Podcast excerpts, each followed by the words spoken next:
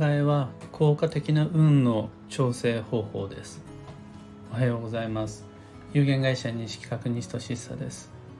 発行から20年累計8万部の運をデザインする手帳有機暦を群馬県富岡市にて制作しています。有機暦2024は現在販売中。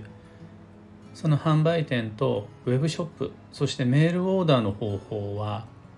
放送内容欄のリンク先にてご確認ください。有機暦2024変えます。でこのラジオ「聞く暦」では毎朝10分の暦レッスンをお届けしています。本日大阪お話会の出張のため早朝から電車移動です。なので事前収録での配信となります。そんな今朝は模様替えの際に意識すべき仮想の吉凶というテーマでお話を。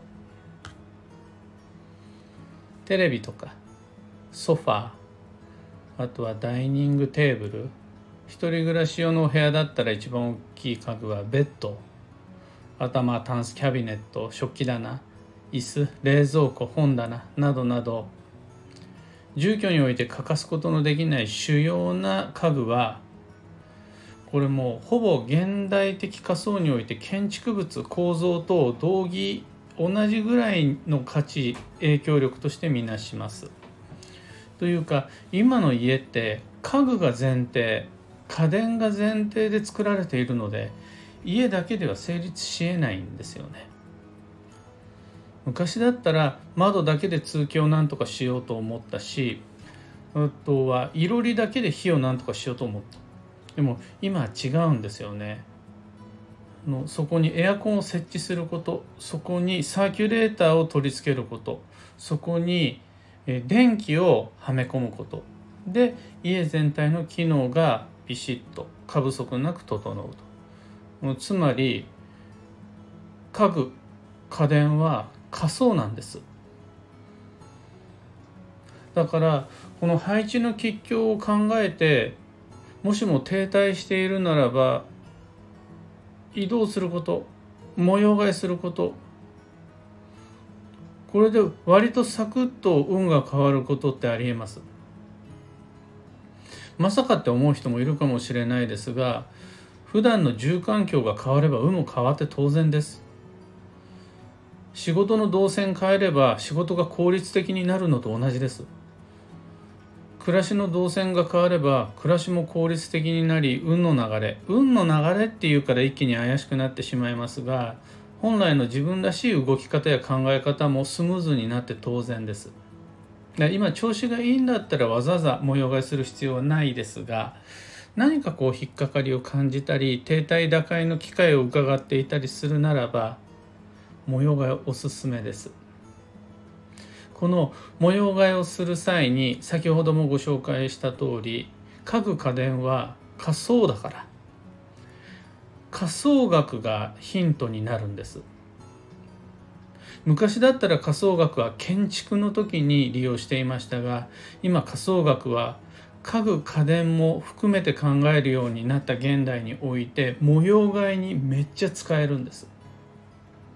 でこの模様替えの吉凶の時に仮想を使う場合判断基準は主に3つになります。こういうのが基地です。こういうふうに家具家電を配置してください。その位置を変えてくださいの3つの基準の1つ目がとにかく生活動線を遮らないこと。自分が家事をする時家から帰ってきた時お風呂に入る入る時その移動する動線上に物を置かないこと。これが1つ目。で2つ目が掃除がしやすいこと。これ実は生活動線を遮らなければそこがお掃除コースになりますので自分が掃除しようがお掃除ロボットに掃除してもらおうがその自然と掃除しやすい環境はできるはずなんです。で模様替えのいいところはこの掃除がしやすいが別の意味で有効になることで場所を変えることによって普段掃除できなかった部分が掃除できるようになる。でも移動した先はまたそこが掃除しにくくなっちゃうそこで停滞時にまた場所を変えることでそこがまた掃除できるようになるというわけで生活動線を遮らないかつ掃除しやすいという模様替えをすることで家ってどんどん清まってくんですよね。さらに3つ目が空間を圧迫しないこれ用してしまうと物を置きすぎないってことなんですけど床であろうがあとは高いクローゼット、まあ、タンスであろうが空間をどんどんどんどん物で埋め尽くしてしまうと仮想がどんどん悪くなります。で今僕たちが家を埋め尽くそうと思ったらわざわざゴミを置くって人は少ないと思うので圧迫の大きな原因は家具と家電なんです。これは起きすぎないように減らすように心がけた方がいいよ。その基地配置というよりは物を減らすことで空間の圧迫を減らしましょう。それで運が整えますよという話になります。これは裏を返せば。生活動線上に物を置くと家具を置くと家電を置くと仮想が悪くなります。運が悪くなります。またどんなに便利な家電でもどんなに必要な家具でも掃除がしにくい配置だったらそれは運が悪いです。トイレの位置いいです。窓の位置いいです。でも掃除がしにくい家具と家電の配置です。この時点でちゃんと運は悪いです。もう間取り図図面水回りであるとか玄関の位置とかもう一回忘れていただいて家具家電をもっと僕たちは重視した方がいいです。現代的仮想学はそっちの方が影響力が大きいんだから。また空間を圧迫するほどのものの多さ。これはイコール家の運を奪ってしまうので注意が必要です。何もないすっきりなお部屋っていうのは逆に今度家自体の機能が今現代住宅ないんで物が少なすぎると家の機能が損なわれてしまうことが多いんです。そうするとあのミニマリストではないですがあの昔の家と違って今の家はある程度のもの、まあ、家具と家電が必要なんです。そういうふうに作られています。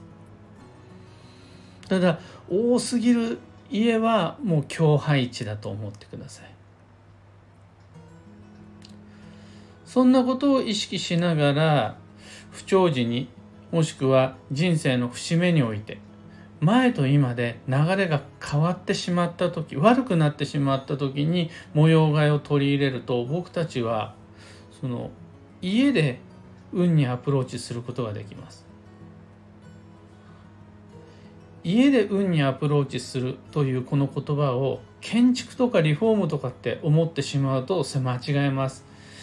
今ね建築とリフォームに頼ってしまうとちょっと重すぎて早い運の流れに間に合わないです。これからの時代においては家具と家電で家の家を作っていく。がそれができる人が上手に家を通したアプローチで自分自身の運を変えていくことができると考えられます。というわけで模様替えおすすめです。その際に意識すべき仮想の吉凶は今ご提案した3つのポイントになります。今朝のお話はそんなところです2つ告知にお付き合いくださいまず開運ドリルワークショップ2024に関して初心者自称初心者の方にももう何度も開運ドリル受けたことがあるという方にも等しくまずやっていただくのが年月日時時間にまでこだわった理想の基地方位旅行計画の立案です。その後は仕事の流れとか健康管理の要所であるとか転職転居の時に避けたい強時期であるとかそれらを用いてとにかく1年12ヶ月の行動計画を来年になる前に今からデザインしていきましょう立てていきましょう。これが開運ドリルワークショップ2024です。テキストには有機暦2024を使いそのオンラインでの配信には限定 Facebook グループを使います。興味のある方は是非もうブログで告知をしているのでそちらから詳細を読みお申し込みお願いします。次にいろんな町での暦のお話し会に関しておかげさまで吉祥寺大宮松本青山でのお話し会はすでに満席となっています。本日行く大宮もあ大宮じゃない大阪も満席です。今から暦のお話会興味あるという方は11月2日木曜日のズームお話会。また11月9日木曜日には門前仲町でのカフェでのお話会。あと11月22日水曜日には神保町での夕方18時30からのお話会お申し込み受付中です。こちらの開運ドリルも詳細は放送内容欄に貼り付けておくのでそちらご確認ください。さて今日という一日は2023年9月19日火曜日繁忙の9月残り19日間となりました。特に運を安定的に動かすのに適した開運期であるお彼岸まではあと1日。明日からお彼岸が始まります。嬉しいことでも面倒なことでもとにかく今の自分が忙しくなるのはそれ。運が動いている証です。だから疲れたり面倒くさくなったりしても諦めないで目の前の課題に力ハートを集中させていきましょう。今日の幸運のレシピは塩麹。これはね麹が基地となるので塩麹という調味料にこだわらなくても大丈夫です。例えば麹甘酒とかべったら漬けなど麹をお料理の中に取り入れていくと吉。今は塩麹っていう調味料はコンビニでも売ってるのを見かけるぐらいなので一番それで取り入れやすいのが塩麹かなっていう感じ。ただ麹甘酒も今コンビニで売ってたりするんですよね。べったら漬けをコンビニで見た見かけたことはないんですけど。なので自分にとって一番取り入れやすい麹をぜひとも今日の幸運レシピとして探してみてください。最後に今日のキーワードは根本大元を見据える。その心は自分の実力や体力を無視してしまって頭でばっかり考えて過ごすのは危険です。実力の方が体力の方が何をやりどれを避けるかの判断基準として精度が高いです。自分の能力以上の責任を抱えた時に失敗が起こってしまうのはそれも当たり前の話で。まず自分の限界がどこなのか把握できていることが重要。これ把握できている人であるならば失敗しないし成功します。以上。迷った時の目安としてご参考までに。ところで毎朝スタンド FM から配信しているこの朝ラジオは Spotify Amazon Music、YouTube、Audible、Google Podcast、Apple Podcast などでもご聴取いただけます。普段自分が一番使い慣れたアプリの中でフォロー、チャンネル登録していただけると嬉しいです。それでは今日もできることをできるだけ西企画西俊久でした。いってらっしゃい。